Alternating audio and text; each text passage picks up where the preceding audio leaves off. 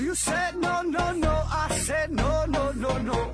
You say take me home. I said no, Perignon. You said no, no, no. I said no, no, no, no. No, no, no, no.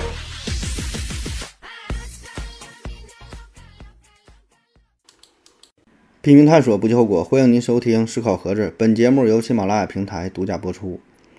这大伙儿啊，没事儿就多留言哈，多点赞。留言就你随便说点啥都行，因为这个数据非常重要啊，数据非常重要啊，这个与平台的算法有关。你什么就整呗，对吧？就各种留言、点赞什么玩意儿这些的，就都能把这个把咱节目呢能给推上去，哎，顶上去啊。嗯，好了啊。开整正片节目，那前一阵呢有一个事儿啊，闹得沸沸扬扬的，就是阿里巴巴集团有一位女员工喝多了，哎，然后呢发生了一些不可描述的事情。具体怎么喝多的，是自己喝多的，被人灌醉的，是你把我灌你把我灌醉哈，还让我心碎，这整的。具体啥原因，这咱不知道啊。到底发生了什么呀？这个咱最后呢以官方通报为准啊，咱不去评述。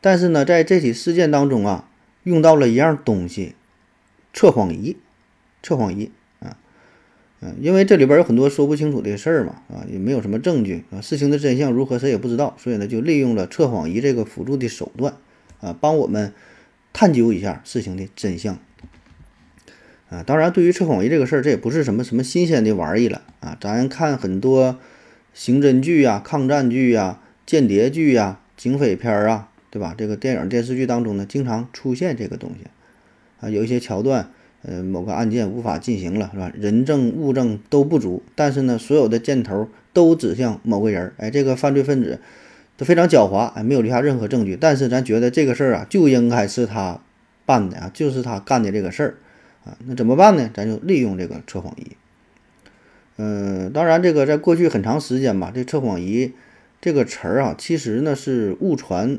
误用哈，这本身翻译就不对啊！测谎仪实际上英语呢叫做 polygraph，polygraph，polygraph，准确的翻译呢应该是呃多道生理心理描述器或多道心理生理记录仪啊，它没有测谎的意思啊，它是呃记录你的身体的一些状况啊，一些生物学上的一些一些改变。呃，从根本的原理上来说呢。呃，这是一种犯罪心理测试的技术啊，应该叫测真啊，测真仪测的是犯罪嫌疑人真实的心理痕迹。嗯，说的简单一点，就是犯罪人呢是否和这个案件有关，那么他的这个犯罪心理啊就会发生一些波动啊，他会如实的记录下来，反映出来。那如果这个人啊，他他真的是罪犯的话，哎，可能就有一些波动啊，咱就把这个记录啊就就抓到了啊，因为这好理解啊，对吧？你对于一些特殊的事件啊，杀人放火、拐卖儿童啊，这这些事儿的话，那么真正经历过这些事儿的人，他在案前、案中、案子之后啊，这些事儿都会对他留下非常深刻的记忆。那当你再次提问的时候，那么就会把这个记忆啊，就会就会唤起。那在测试过程当中，呃，测试人员就会呃对犯罪嫌疑人呢进行一些与案件相关的提问。对吧？所以呢，他这个心理过程呢，哎，就会发生一些变化，哎，哪怕是一些微妙的变化，哎，人呢可能看不出来啊，通过他表情或者他演的很好，可能看不出来，但是呢，啊，身体呢会很诚实，对吧？这个机器哎就能发现问题，啊，因为这个就是我们绝大多数人都是这样啊，那紧张啊，焦虑啊，你别说让你去让你去撒谎了，考个试啥的都会都会紧张，睡不着觉，对吧？非常恐惧。然后，呃，出现心跳加快、呼吸加快、手心出汗啊、血压升高这么一系列的反应。那再往深了说，可能还有体内一些激素的改变，什么什么内分泌啥的，这玩意儿咱也不懂啊。有人可能会问了，你你到底是不是医生？怎么一说到医学这个事儿，总是这么模糊、这么含糊呢？哈，说这玩意儿说的，这不就为了照顾大家伙儿嘛？你是医学这事儿，你这我当然能都能不明白吗？对吧？我我想说，我当然不明白了。我能不明白吗？就说的太专业，不怕你们听不懂吗？这不是。而且说啥呢？就是人体这种改变吧，它不受你控制啊。就这种改变跟啥？不是说我这个躺那会儿我不动弹，胳膊腿受我控制。这种改变，就你心跳，你能让它不跳吗？对吧？让它跳，让它跳得快，让它跳得慢，它不是你能调节的啊。你血压升高下降，你能控制吗？控制不了啊。所以说，这个是测谎仪的一个理论基础。当然哈，这个会有很多人很快就提出了一个相反的意见，就是。呃，因为有一些正常人，或者说咱们这个人他他他没犯罪啊，只是被怀疑了。那么你给他关到小黑屋里边，身上连满了电线，给他做测试，还问他这人是不是你杀的？那换谁都紧张。你不用说你这种测试了，就很多人一到医院里边，就不用连着测谎仪，一连这个血压计，一测血压，他心心心跳的都快，对吧？血压他都高啊。同样道理，到医院里边看病，谁都紧张，都害怕，我扎针扎挺疼的啊，本能的反应很正常。对吧？同时可能是因为给你测血压这个护士啊，还挺漂亮啊，所以会受到很多信息、很多因素的干扰啊。那么测谎仪到底准不准啊？这玩意儿到底还有没有用哈？哎，个他他的前世今生怎么回事啊？咱今天呢，咱就嘚不嘚吧哈，就整理一下呗。嗯，从哪说起啊？这个测谎仪哈，世界上记录在案的吧，算是第一个测谎仪呢是。一九二一年，美国加利福尼亚州立大学有一个叫做约翰赖森的人啊，他英文名我就不读了啊，是他发明出来的。你看到现在这不正好一百年了嘛啊，这也是向他致敬哈，为了纪念一下啊。当然这个也不是特意这么做的，收集资料正好发现他一百年。那么这个相当于测谎仪的一点零版本啊，非常粗糙简陋啊，只能测量心率啊、呼吸啊、血压啥的，就这几个基础的这这几个指标啊。到了后来逐渐就完善了。呃，加上了一些呃其他的数据啊，更加呃细致，更加的专业。而且呢，有时候它不只是测谎仪，咱说是测谎仪，不是这么一个仪器了，有专业的一个房间啊，里边呢很多大型的设备啊，嗯，监测的数数据是非常非常多啊。那咱们从啥说起啊？那先说一个好玩的事儿吧。嗯，这也是比较经典的关于测谎仪这个测谎仪的一个实际应用啊。故事的主人公呢，叫做弗朗西斯·加里·鲍尔斯啊，咱就管他叫鲍尔斯吧。嗯，这事儿是记录在案的，这是世界上第一次正式的使用这个测谎仪啊。嗯，被检测的这个嫌疑人啊，叫说叫鲍尔斯，这世界上第一人啊，正是利用测谎仪啊进行审讯啊。呃，注意啊，咱说这个，在他之前，其实测谎测谎仪已经是广泛的应用了，但是并不正规，并不严谨啊，可能就是都不算了啊。咱说这个鲍尔斯这事儿很有名，被载入史册的。呃，当时呢是二战之后，美苏两国进入到了冷战时期，所以那冷冷战时期就间谍非常多嘛，对吧？忙得不亦乐乎，有好什么双面间谍的、间谍反间谍的啊，双方很多间谍都努力想获取对方的情报。那么，从一九五六年到一九六零年期间，美国呢有二十四架 U 二侦察机在苏联获取了大量的宝贵的战略情报啊。U 二侦察机这非常有名了，对吧？这是现在也用啊。这一九五五年秘密的完成了首飞，五六年呢就正式装备于美国空军，呃，主要呢就是为为这个美国空军为为这个 CIA 服务啊。直到现在也是，呃，作为美国的战术侦察机重要的装备之一。呃，U 二特点就是飞得高，飞得远，哎，探测能力呢非常强，拍照呢非常清晰。别看离得老高老高了，地这个地面给你照的老清晰了，所以呢能力很很很强的哈。那么最大巡航高度可以达到两万七千米啊，两万七千米。所以这一串数据你一看，确实很牛逼啊，放在今天呢也不过时。但是呢，在一九六零年五月一号，刚刚咱提到的。鲍尔斯，哎，这个人呢就出事儿了。他呢就是一架 U 二侦察机的驾驶员，他呢是那天正驾驶着 U 二侦察机啊，不幸呢就被苏联击落了。哎，但是鲍尔斯呢是奇迹般的活了下来。那么这个飞机呢是被击落在叶卡捷琳堡这个地方啊。嗯，当时前苏联啊这个赫鲁晓夫，哎，向全世界展示了 U 二侦察机的飞机的这个这个残骸啊，觉得很牛逼嘛，对吧？能把这么高的这个飞机我能给你打下来，哎，让你们老美嘚瑟啊！然后呢，也展示出了这位飞行员鲍尔斯。你看啊，说明咱这不是造假呢，你们飞行员也被抓了，对吧？搁这会儿摆着呢，羞辱一下美国人。然后本来呢，这个鲍尔斯呢是要被判十年监禁，罪名就间谍罪呗，啊，也没弄死你哈，就给你放着。那很快呢，一九六二年二月份，嗯，他就被美国就给就就交换回来了，当时双方都能抓到对方的间谍嘛，对吧？那交换的条件就是，呃，当时美国抓到了苏联的克格勃上校，嗯，维耶夫瑞什，就抓了这么一个老毛子啊，啊俩人就交换。那换回国之后，鲍尔斯呢，就像英雄一般呗，对吧？你这个是为美为这个美国尽心尽力，对吧？开飞机上天探测，被打下来活下来了，对吧？所以很不容易啊，一个大英雄。哎，可是这个时候问题就出现了，啊，他自己还不知道呢。因为啥呢？他驾驶这个 U 二飞机，嗯，坠毁的事件，就美国国家安全局就一直在怀疑，说呢，他呀有可能是一名苏联的间谍。因为这次飞机坠毁的事件呢，非常的蹊跷。呃，根据当时的飞行记录，这个鲍尔斯呢是主动把飞机，呃，下降到了六万五千英尺，啊，六万五千英尺这个高度啊。这这相当于啥？大约就是两万米。那对于 U 二来说，这两万米这个可就不是一个安全的高度了啊！咱平时咱坐飞机、坐客机啊，飞行高度一般就是一万米左右，对吧？但是你别忘了啊，这是侦察机。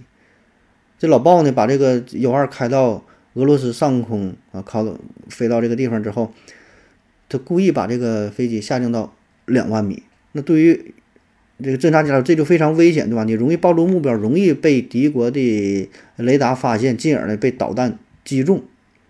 因为咱说了，U 二你能飞到两万七呢，你为什么偏偏在俄罗斯上空啊，在在苏联上空下降，降的这么低？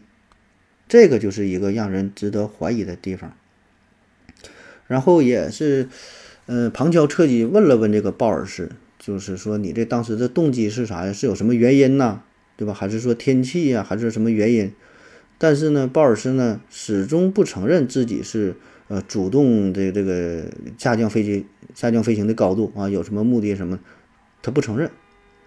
所以呢，美国这边吧也是挺犹豫的，也担心这个事儿吧扩大化会对这个民众呢造成一些负面的影响，对吧？毕竟说那你可能是用人不谨慎啊，居然整了个间谍啥的啊，这种对他影响也不好。就不想把这个事儿扩大化，然后调查使劲调查呀，收集一些证据呢，也没找到什么证据，所以这个事儿呢左右为难，哎，陷入陷入到了一个到了一个瓶颈上，解决不了了，怎么办？就想到了测谎仪。那当时呢，美国军方就对鲍尔斯提出了要进行测用这个测测谎仪进行检测。鲍尔斯心说：“我矫正不怕斜歪，对吧？你测就测呗。”哎，他呢还真就坦然接受了。啊，或者说是可以说自告奋勇的啊，来吧，对吧？就想为了证明自己的清白啊，非常愿意配合美军的调查啊，自然自己也说不明白，对吧？怎么办？我到底到底我吃了几碗面，对吧？他妈的，我让你看一看，哎，就希望能够通过测试啊，呃，讨个说法。可是，嗯，经过这个测谎仪测试之后，鲍尔斯的想法呢，跟之前完全不一样。用他自己的话来形容，就是。感到非常的沮丧，非常的愤怒啊，后悔参加这次实验啊。具体实验过程这咱不用说了吧，都能想得明白，对吧？就关在小黑屋里边，连上电极片，连上这些东西，对你一顿询问呗，然后让你说这事儿啊，你是不是你干的，如何如何的。所以呢，对于一个无辜的人，经历了这个测试之后啊，用咱现在话说，整体的客户客户体验十分不好。啊，因为啥？你既然参加这个测试，那么啊，就是把你当成一个罪犯来看待，问的这个问题都是假想敌啊，都是把你当成了有罪的人。所以呢，就对于一个真正无辜的人、清白的人啊，他谁都是非常要脸儿，对吧？这都是有自己的人格，这个就是对自己人格一个极大的侮辱。说白了，我没偷钱，你问我是不是偷钱了？那天你正在干什么？跟谁在一起？啊，你有什么证据？你没偷钱，如何如何的？所以这些话听起来非常的非非常难听，非常刺耳，很多人呢也就难以接受。那鲍老师后来就回顾这场测试啊，他就说嘛，呃，有这么几个特征哈。第一呢，这个测谎仪的支持者称，测谎仪呢可以呃为忠诚的公民质证，清者自清。啊，第二呢，无论你这个是不是愿意啊。呃，只要你参加了测谎，都会有很大的压力啊。测谎呢，并不具备参考性。第三呢，测谎啊，更多呢只是为了官方掩护，而不是揭露真相。所以这个事儿吧，这个牵扯的就比较多了，不单是测谎仪本身啊，因为当年啊，这是处于冷战这个特殊的时期，美苏双方呢，针对于间谍和反间谍的活动，都是投入了大量的精力啊，也都想方设法的甄别出对方的这个间谍啊，发现一些蛛丝马迹啊。但是咱说间谍那都是国际间谍，那多多牛逼啊，非常小心，行踪非常隐蔽，诡计多端，你很难抓住把柄。所以呢，这个时候没办法哈。测谎仪就成为了当时政客的救命稻草，明白吧？就是用这个东西来说事儿啊，或是有意或是无意的把测谎仪哎故意神化一下啊，说它有非常强大的能力啊，甚至说它是一个可靠的工具，然后就可以加以利用，叫欲加之罪，何况无辞？哎，那么测谎仪这个看似比较。对吧？这里边有高科技呀，对吧？这是一个科学科学的这个成果。所以呢，如果我想要整你这个人的话，那么啊，当你经历测谎了之后，那基本呢，咱就说，你看这个不是我们人为的想法，这是测谎仪，嗯，这个这个结果。所以呢，它就沦为了一个政治的工具而已啊。所以我们现在回头看啊这些事儿吧，就是想要定你罪，那我就通过。测谎仪之后，我给你安个罪名，也就也就完事儿了啊。那么后续吧，还就是对呃当年的冷战期间啊，测谎仪啊、间谍这个活动有了一些的解密啊。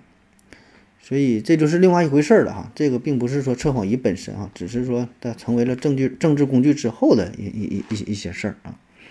而且咱刚才也说了，那这个测谎仪它很可能是不准的，对吧？因为啥？还是说间谍这个事儿，那你既然能成为间谍的话，都是经过专业的训练啊，所以呢，有一些人他就可以逃过测谎仪。就本来他确实这个事儿是他干的，是吧？他就是间谍，但是他可以非常轻松的逃过测谎仪。这个这种例子也不少，不止一一个两个了，对吧？呃，最著名的，比如说前苏联的间谍，呃，艾斯 M S 啊，这什么爱马仕吧？他呢是面对测谎仪可以说是面不改色心不跳，该咋地还咋地啊，丝毫变化也没有。而且呢，他这边测完谎，马上回家继续传输大量的核心情报，嗯，所以测谎仪这玩意儿呢，呃，在当时来看吧，啊，更多的呢，只是说官方利用的一个小工具，啊，所以到了再到后来哈，这测谎仪其他的一些应用啊，人们呢对它的讨论也是越来越多，争议呢也是越来越大啊。好了，咱休息一会儿。我要跟正南去尿尿，你要不要一起去啊？我也要去。哎，风心，我要跟正南、阿呆一起去尿尿，你要不要一起去啊？好了，喝了口水回来，咱们继续聊。嗯，有一部美剧啊，叫《别对我撒谎》，Lie to Me 啊。嗯，这里边说呀，咱们普通人说话，平均的每十分钟就有三句谎话。夫妻之间呢，每十次交流就有一次说谎；恋人之间呢，每三次交流就有一次说谎。啊，感觉结婚之后能变得诚实点了哈，由这个三三分之一的说谎几率变成了变成了十分之一了啊。这个数据准不准呢？不知道哈，呃，也不重要。但是呢，我们都会有这种体会，就是我们每天都在撒谎，经常在撒谎。那当然，这里边有小谎，也有大谎，有一些谎呢，自己也都不在意啊，也有一些呢是。非常善意的谎言啊，更多的时候，呃，我们说这些话吧，只是说不想给别人带来一些伤害啊，反而呢，谎言会成为一个社交的必需品，对吧？你说真要是不说话的话，这社会这世界会变成啥样呢？啊？这个给大伙儿推荐一个电影，叫做《谎言的诞生》啊，挺有意思啊。那虽然我们生活都离不开谎言，但是另一方面呢，我们又都想。探究一下别人内心真实的想法，对吧？特别是男女之间热恋的时候，你说女生说的话，这一句可信的也没有啊。女生说我没事儿哈，不用管我啊，或者是我没生气，就类似于这种的话，那你真当真的话，那那就是他说我没事儿啊，我真没事儿，你玩游戏去吧。你真敢玩游戏哈，那基本你就废废了啊。所以想要识别谎言啊，这事儿很重要，也是我们。一直都存在的一个一个一个想法吧，但确实那又很难，对吧？我曾经看过这样一个数据，有一个是正经的科学研究了，这是就说我们单凭感觉、单凭肉眼呐，很难识别出谎言，就是识别谎言的这个水平大约只有百分之五十四啊，基本就跟瞎蒙的差不多哈。所以呢，如何识别谎言？呃，除了靠费尽心思想研究别人有没有什么更好的办法，有没有什么检测的一个仪器设备呢？对吧？那所以很多神话啊，很多童话啊，都是跟这个说谎有关嘛。你看这个匹诺曹，对吧？一说话鼻子就变长啊，很简单的发现了。啊，当年白雪公主抓了一只匹诺曹嘛，塞到自己的裙子里边哈，说真话说假话，说真话说假话啊。那在意大利科斯美丁圣母这个教堂啊，这里边呢有一个雕塑叫做真理之口，真理之口啊，是一个大理石的雕塑，也不算雕塑，这算是一个什么呢？就是一个大圆盘子，我一说大伙儿能有印象。大圆盘子中间呢是一个人的面孔，有鼻子有眼睛，下边张一个大嘴，一个圆盘就是在贴在墙上一样哈，大理石这么雕的。这个人呢，实际上他是海神波塞冬的儿子啊，叫做特里同啊，这是他的原原始原来的形象。呃，罗马假日哈，这电影当中有这么一个桥段嘛，就也是就有这个真理之口啊，也是因为这个电影他才出名吧，可能。这就是古人的智慧啊，就是。想要判断一个人是否说谎怎么办啊？就是把这个人带到真理之口，在这旁边，把这个手啊伸到真理之口，就伸到这个嘴里边啊。问你问题，如果你说谎，一下给你手就给咬掉。哎，当然这玩意儿它准不准，这咱也不知道哈。反正是也没没咬过人啊。更多的呢，只是一种心理上的震慑吧。那还有一种说法呢，说这个真理之口呢，是对爱情坚贞的一个验证啊。就你把这个手啊放在真理之口当中，然后心中的默念爱人的名字，念七回，念七回哈。江疏影，江疏影，江疏影，江江江江啊，念七回。如果手呢没被咬掉，哎，就代表呢你们的爱情啊是真诚的啊。所以这个就是代表了人们一个美好的想法吧。对吧？这准不准的不重要，对吧？只是说代表了一个一个想法，已经有了这个有有有了这个思路哈，想要验证别人这个说话的真实性啊。就咱有个词儿嘛，叫人心隔肚皮啊。每个人说的可能和自己内心想的都不一样。特别呢，还有一些司法案件啊，咱现在叫司法案件。过去呢有一些案子，那时候也没有监控录像啊，更是技术也不够哈。那怎么办？哎，只能靠类似的。方法去检测啊，甚至说有一些荒诞的哈也没办法哎，比如说中国古代就有这种这种测谎术啊，《梦溪笔谈》当中记录了这么一个摸钟辨盗的故事，摸这个钟啊，完事儿辨别一下谁是谁是强盗啊，谁是谁是小偷嘛，摸钟辨盗。故事的主人公呢叫做陈树谷啊，在他担任呃建州府城知县时呢，遇到过这么一个案子啊，说有一个妇人，她家呢被盗了。但是没留下什么证据，哎，最后呢，呃，找来找去啊，把这个范围逐渐缩小，找到了五个嫌疑人，呃，这五人当中呢，一定有一个啊，但是都不承认嘛，怎么办啊？陈树谷呢就把这五个人呢召集过来，跟他们讲啊，你看咱这后山呢有一个庙，庙庙里边呢有一口钟，哎，这个钟啊历史很悠久了，很神奇，哎，它有一股神奇的力量，能够辨别呃事情的真相。辨别是非，然后呢，就派人呢把这口钟抬到了衙门的后院，大张旗鼓的祭祀一番，整得非常的隆重。钟嘛，这个非常，呃，非常神圣的啊，又又又又又是烧香啊，又是沐浴更衣啥的。然后呢，对这几个犯罪嫌疑人就说：“那你们偷没有偷没偷东西呢？咱呢就用这个钟啊来辨别一下啊，它能哎辨别是非嘛？那如果你偷了这口。”偷了东西的话，你用手摸这口钟，这手这口钟它就会响。你没偷东西，摸它就没事儿，很神奇。那说完之后，他就派人把这口钟呢用一个帐子啊就给包起来了，啊不让看了啊，包起来。那实际上啊，这里边说一下，他暗地里呢把这个钟的表面涂上了墨汁儿，啊，他准备妥当之后，把这五个人带过来。让他们把这个手啊伸到这个帷帐当中，摸这个钟，看看是否会发声。结果呢，当然是什么声音也没有了。那取下帷帐一看，其中四个人的手啊上面呢都有墨汁儿，黑的啊，又摸这个钟了。另外一个人呢很干净，没摸这个钟。那自然这事儿不必说了，对吧？那他就是盗贼呗，那害怕吧，没敢摸这个钟。那这个其实还真可以看作是。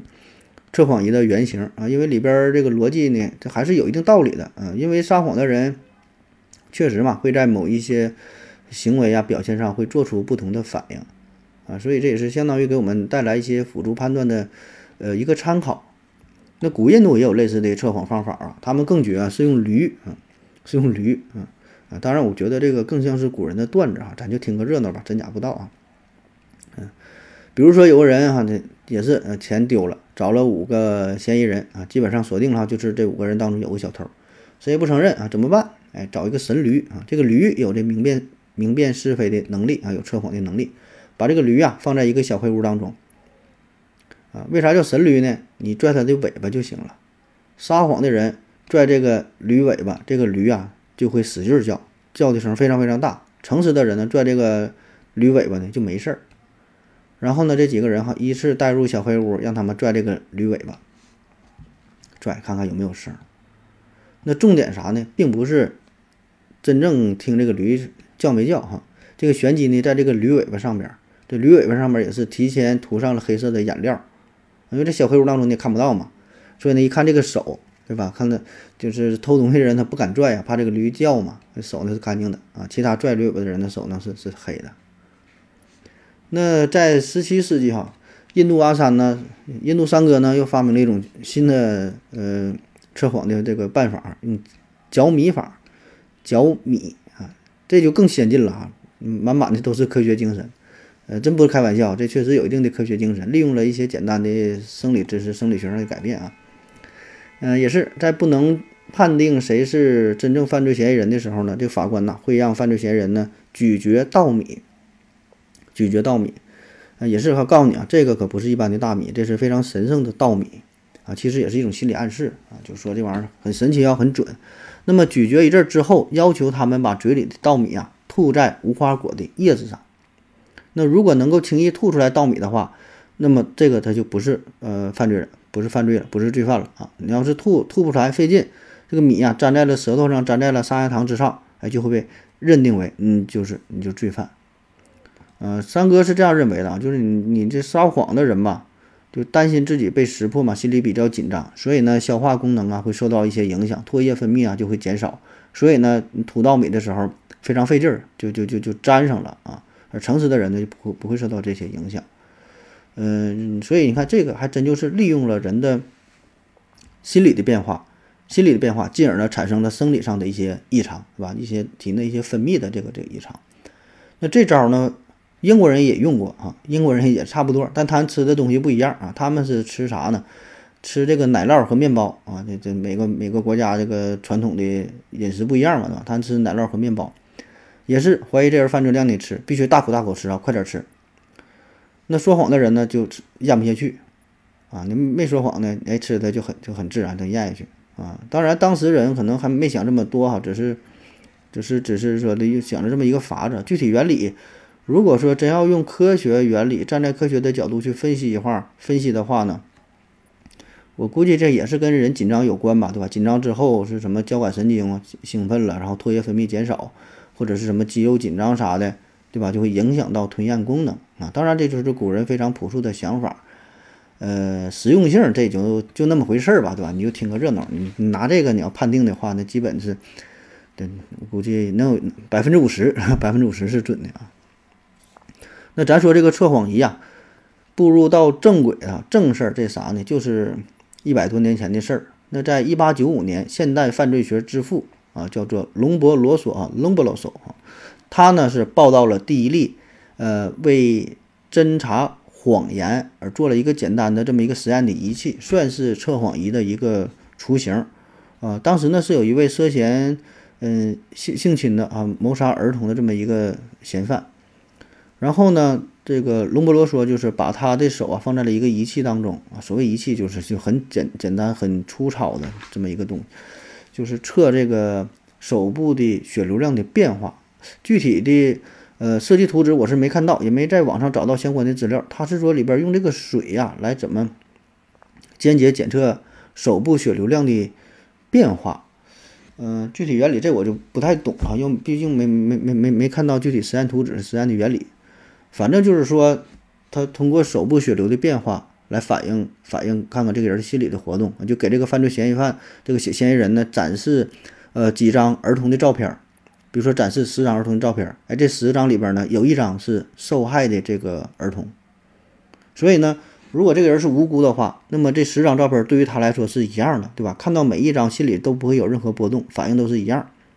那如果他真是罪犯的话，当他看到，呃，他谋杀这个儿童的时候，那他的心理就会发生波动，对吧？这个血流量呢就会发生变化，哎，起码可以给一个提示的作用。所以这个思路是对的哈。所以这个这也是算是，呃，测谎仪的一个雏形了啊。那在一九一四年，奥地利。格拉兹大学啊，嗯，格斯塔心理学派有这么一个人叫 V V Vitro Bernis 啊，这我真是没翻译过来汉语，他叫啥名啊？反正也是这么一个大哥啊。他呢是基于呼吸频率这种变化啊，制作出了一个测谎仪。嗯，这也是一个改进嘛，就之前不说血流嘛，他是研究呼吸这个事儿啊。那再到一九一五年，那美国的心理学博士啊，威廉马斯顿，他呢是研制出了脉搏压力计，啊，就是就是咱说的这个血压计这个这个雏形啊。他认为这个血压的波动啊，哎，也会跟有意的欺骗这种行为有关，对吧？你说谎血压就高嘛。那么他宣称自己发明了测试血压，呃，是这个收缩压啊，这么第一台测谎仪啊，所以他也被称为是测谎仪之父啊。威廉马斯顿这人很神奇，他有很多身份。呃，不仅是发明了这个测谎仪嘛，还是美国著名的心理学家啊，同时还是一个编剧。呃，代表作有《神奇女侠》《正义联盟》啊，还有测谎仪啊，这是很神。那此后啊，有一名叫做拉尔森的警察，把这个生理学和犯罪学这俩呢结合在一起，这算是一个开创了。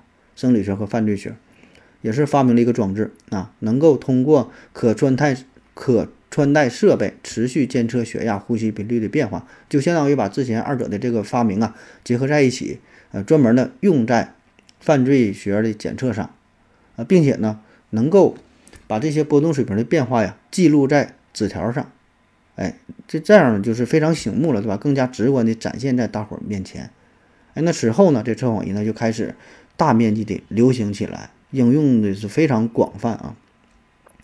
那在这之后啊，就是在之前的基础之上，又是增加了一些参数，主要呢就是看这个汗腺的分泌，就出汗嘛，啊，用电极来监测汗腺的分泌。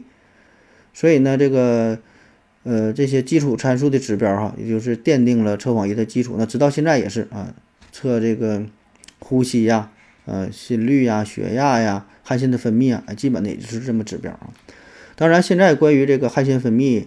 呃，原理上已经是有了很大的改进啊，现在叫皮肤电阻啊，皮肤电阻，啥叫皮肤电阻？就是电阻嘛，皮肤不也有电阻嘛？那么这个皮肤皮肤电阻的变化就会受到皮肤表面汗腺分泌的影响，对吧？你一出汗，水多了少了，哎，电阻呢就会发生明显的改变啊，就能看出你这个是否流汗啊，这所以这个比原来来说是是是准准的多了。那么这个测谎仪怎么测哈？咱大致说一下这个流程，不是说给人绑起来，连测谎仪上问你杀没杀人啊？一问我看那个他有没有啥波动，他不可能 这么这么直接这么粗暴啊。具体过程其实还是挺复杂、挺繁琐的。一般呢，这个测谎仪测试的活动这一场啊，大约起码得三到四个小时。在正经提问环节之前啊，要有很长的前戏，就正经干这事儿啊，也就十分二十分啊，所以前戏很长，有一个漫长的准备工作。就是说，在测测试之前呢，跟你先聊啊，聊聊天，唠一唠。为啥要唠啊？一方面呢，是为了了解这个人的性格啊，这个人语言表达的特点是内向啊，是外向啊，啊，就是这有的人他就人和人之间差别很大，他不一样，对吧？就是咱跟别人聊天也是，感觉说三句两句就能感觉可能哎，这个人不太靠谱，说话呢比较悬哈，比较喜欢吹牛啊。有的人呢一看哎，这人说话呢，哎，嗯。老铁啊，你这咱咱咱俩这这是唠的挺好的，感觉你说话我我我都信啊。就是每个人说话风格完全不同，那么就是提前跟他聊，跟他唠，这样呢才能制定一个更有针对性的问题，制定一套更加个性化的审讯方案啊。这是一人一样，这完全不一样，就是结合不同的案件，结合每个人的性格啊，这是现定制的呃这个审讯的问题啊。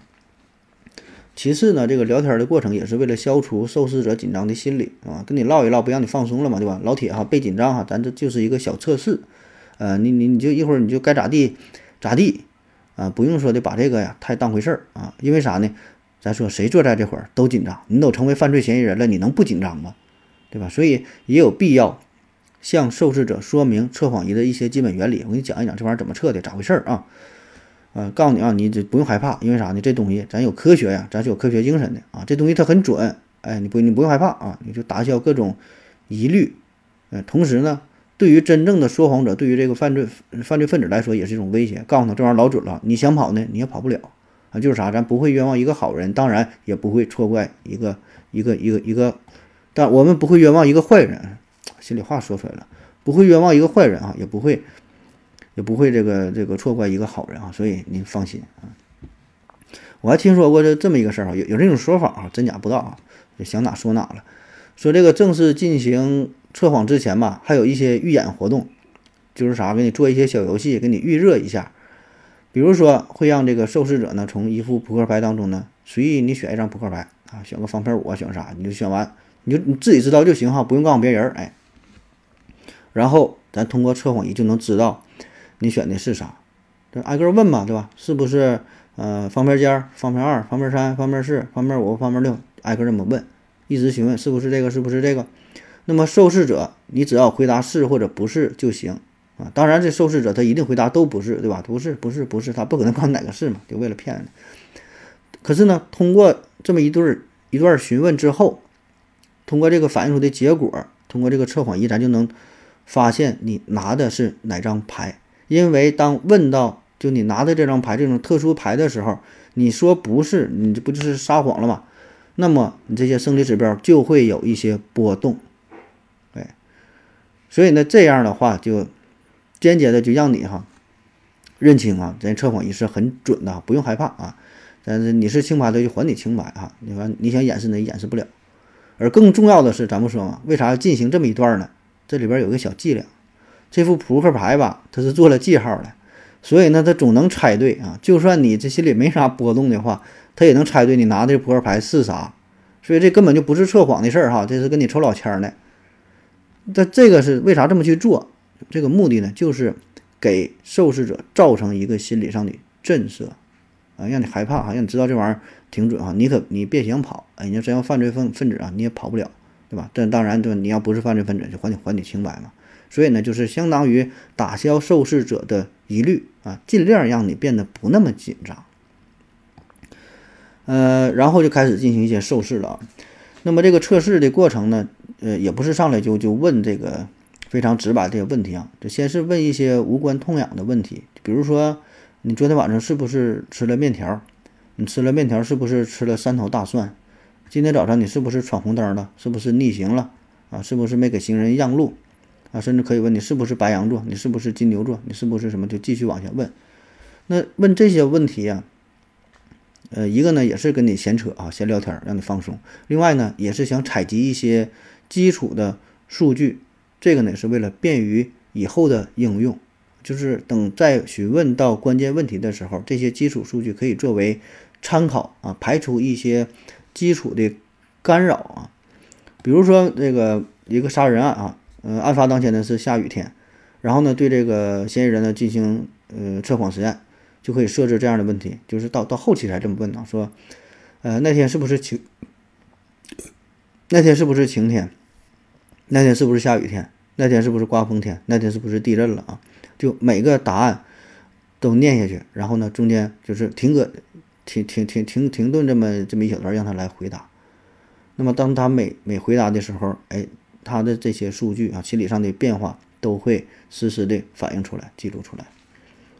那么这事儿我感觉就像咱们做主播一样啊，就是录音的时候嘛，都有一些底噪啊，就背景噪音它一定会存在的。那对于受试者来说呢，就是有一些人天生比较胆小，更加紧张啊，回答任何问题呢，可能心理上都会有有一些波动啊，而有一些呢，可能就是哎无所谓啊，波动就比较小。所以呢，它有一个基础数据的采集。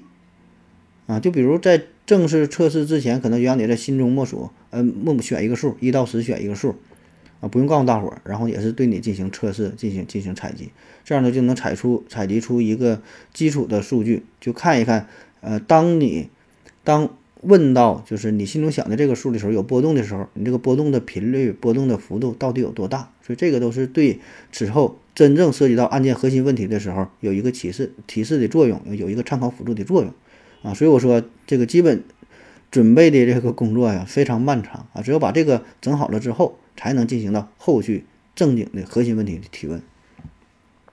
我记得我在央视啊看过《最强大脑》，有一期是。请到了这么一个神人哈，这情节吧就跟这个呃测谎差不多啊，具体记不太清了，就挺长时间之前了。当时是李昌钰博士嘛，他就是专门也是一破案这这这一块儿研究这个事儿啊。当时请他上台，就他不嘉宾嘛，请他上台配合这个游戏。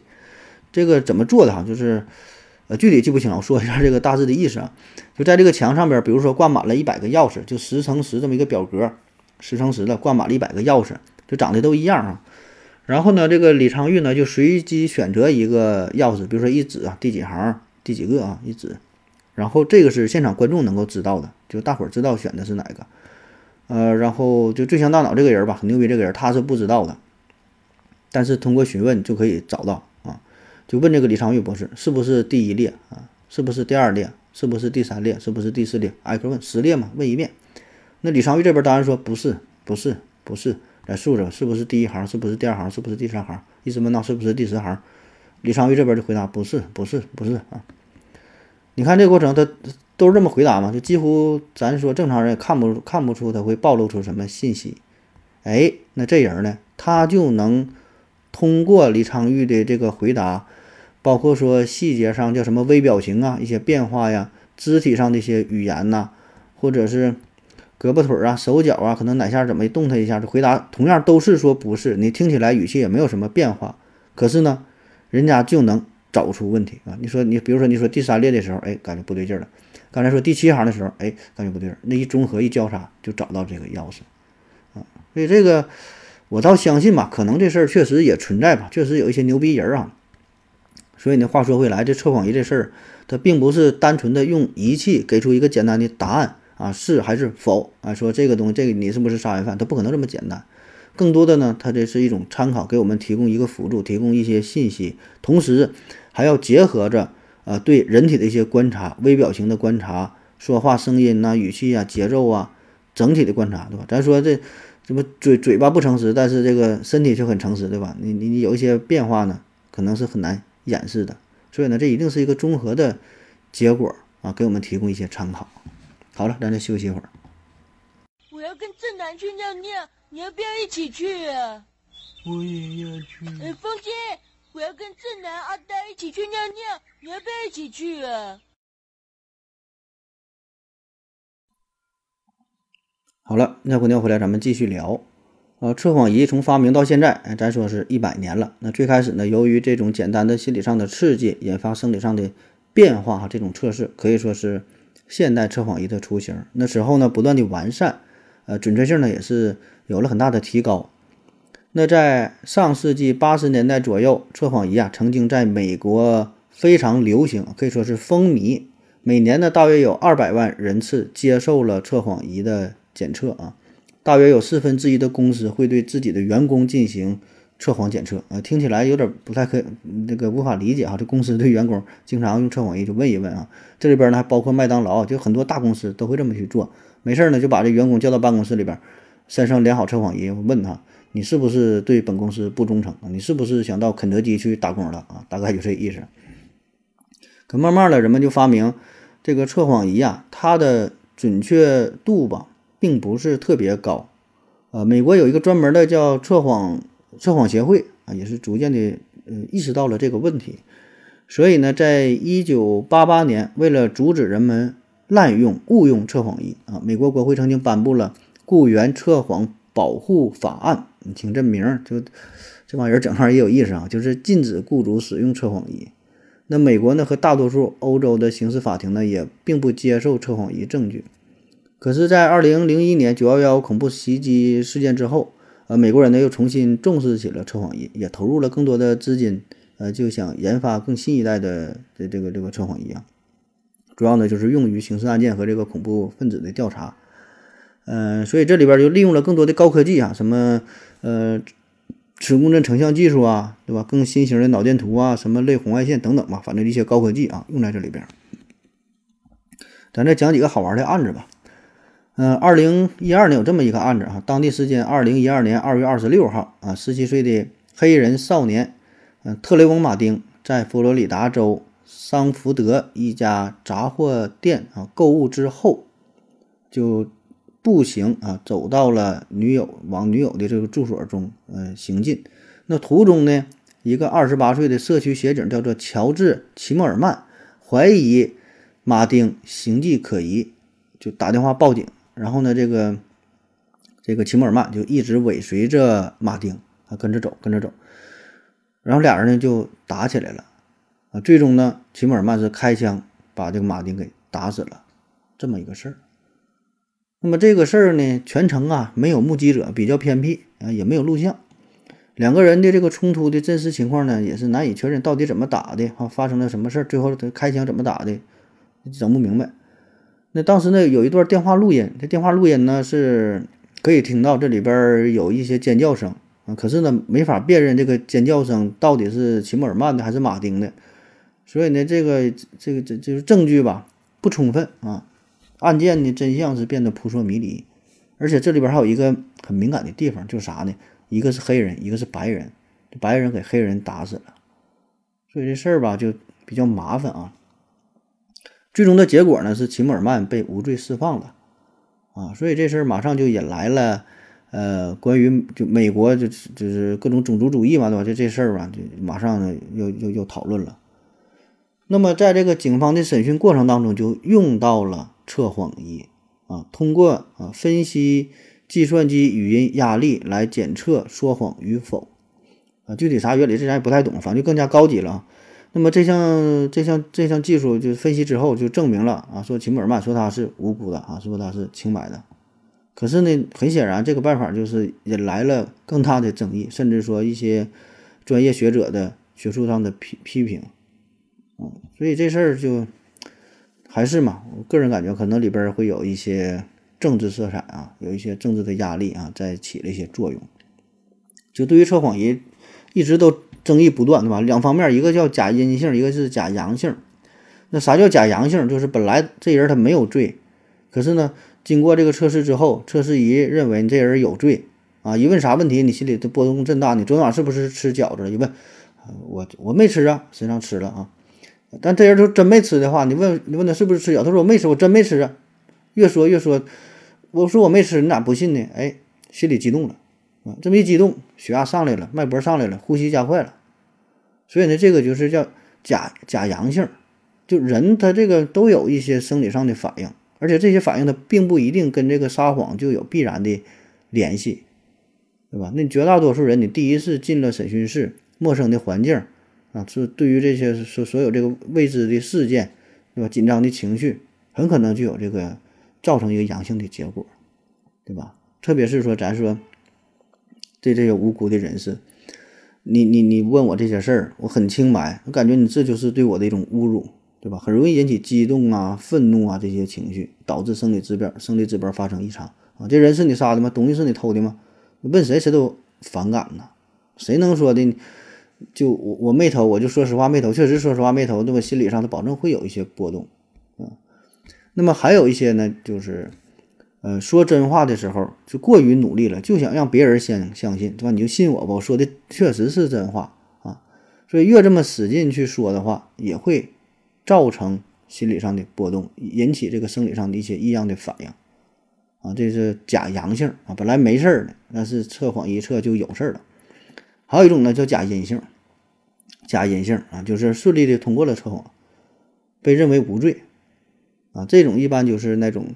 就是啥受过专门训练的人了啊！咱说之前说的这个间谍嘛，他们可以通过强烈的心理暗示啊，还是说什么身体上的控制啊，哎，可以蒙混过关。你怎么问我？不是吧？确实不是。哎，装的就很像。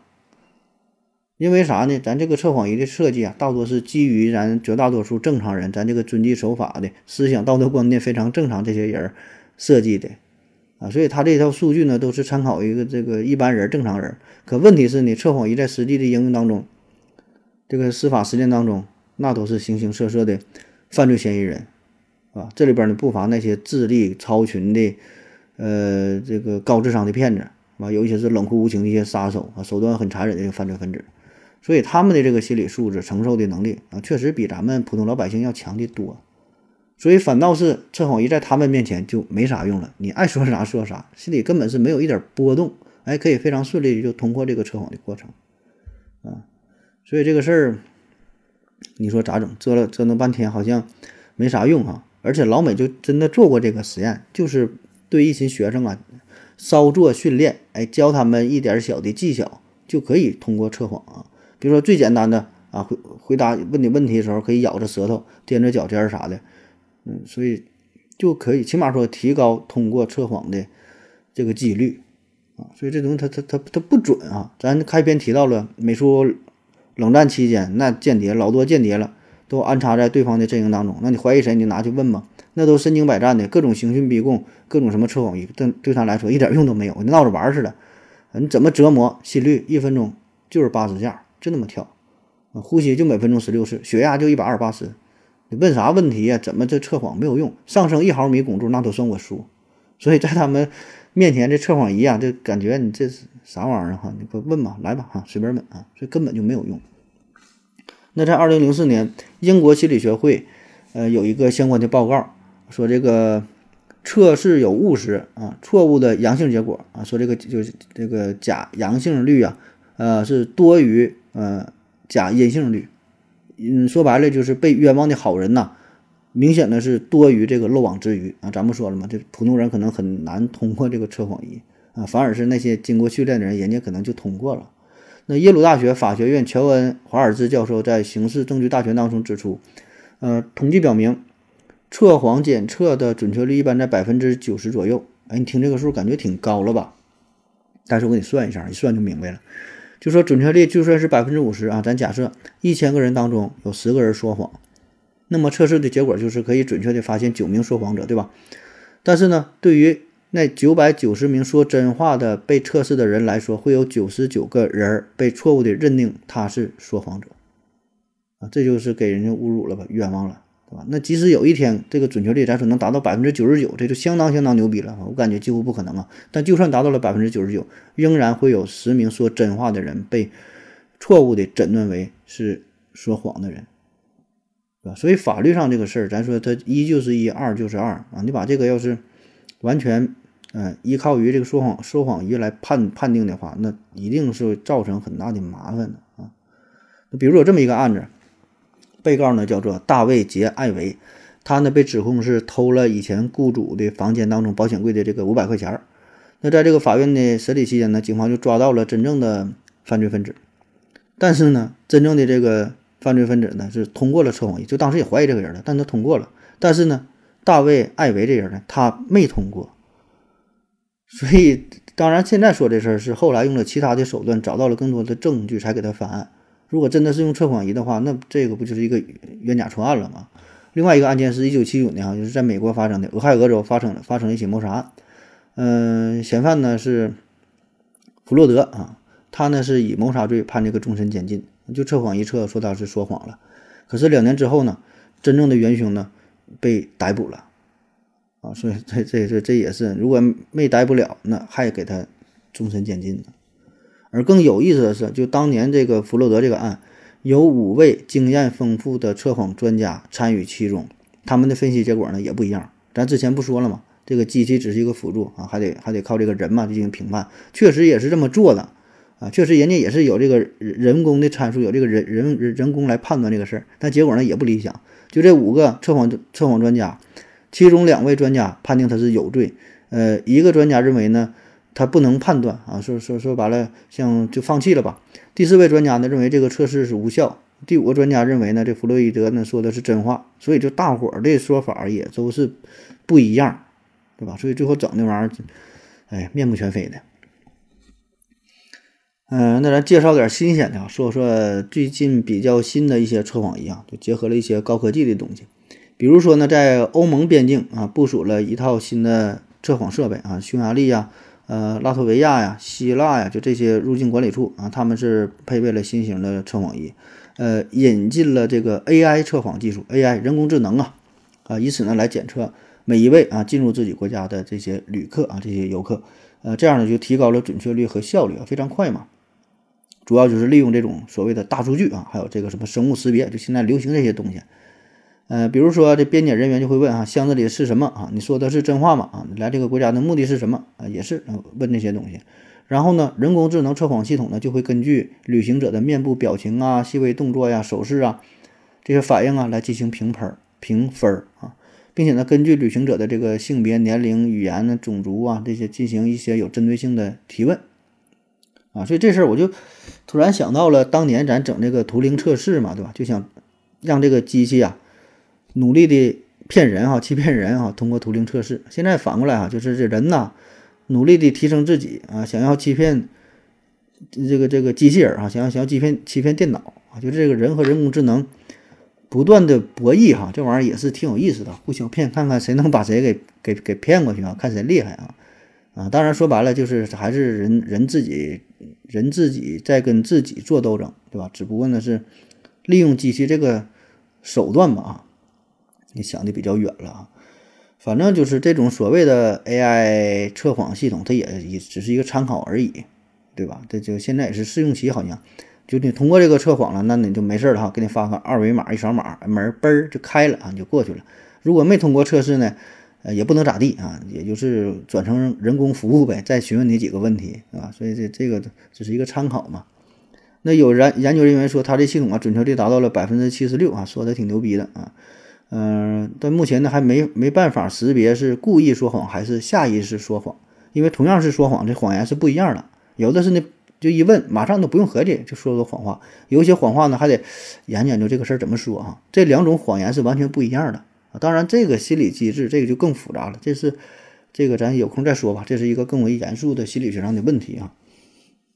嗯，还有一方面是，呃，之前也提到了吧，利用这个磁共振技术。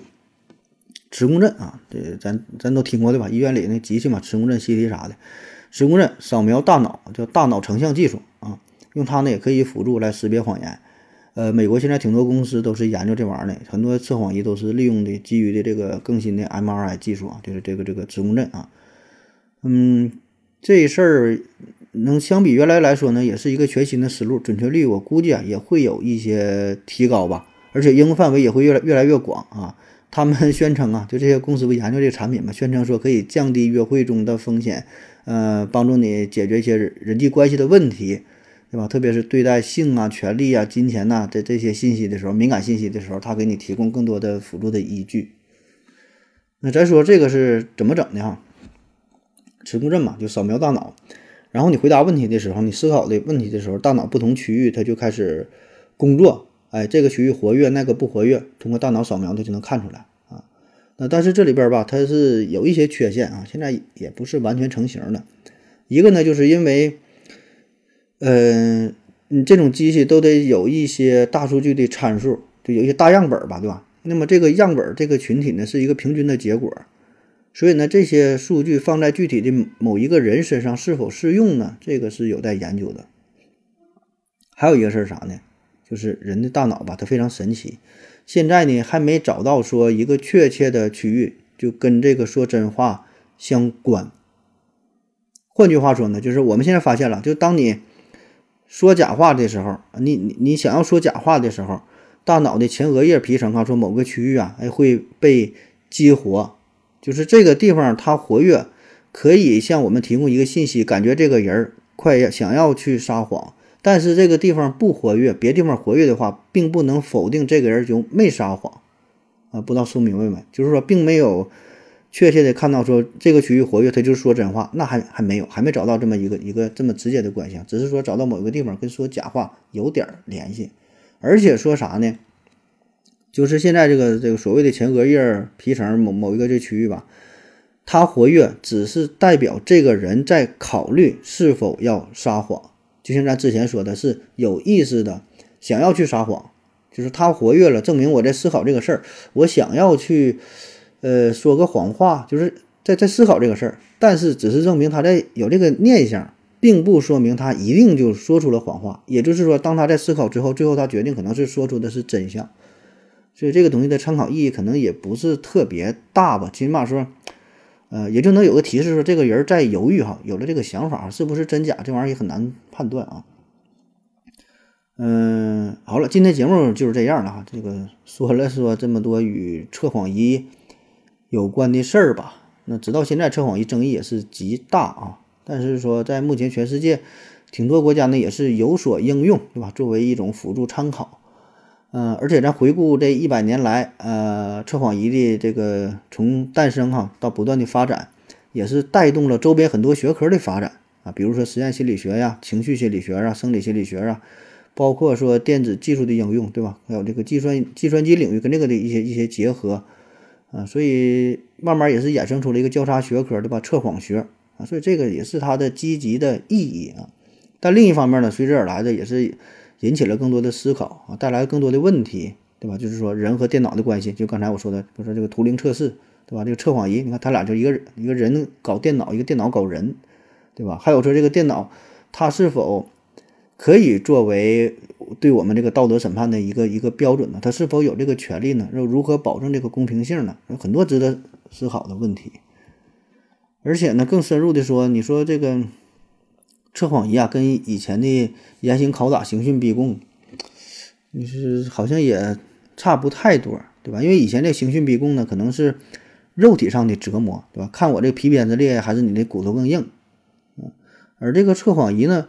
有的时候感觉这无异于就是一场精神上的折磨，对吧？因为，嗯，对于正常人来说，你说进行测谎之后，咱们提到了嘛？它有很多一些负面的影响啊。实际上，这个就是测谎仪和人的精神上的较量，对吧？之前说刑讯逼供，这是个这个就是就是这些刑具啊和人的肉体上的较量，对吧？现在是变成了精神上的较量啊。实际上，这种痛苦呢也少不到哪去，甚至呢会更加的严酷。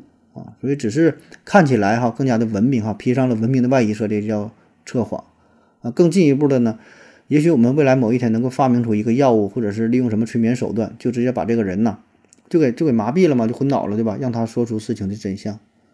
所以这些就会带来其他一些方面的问题了，其他一些思考，对吧？道德的、伦理的、法律的、人性的，对吧？这些边界在哪里，是吧？他们这些都是交织在一起的，我们。怎么把他们区别开来的对待呢？啊，怎么处理这些问题呢？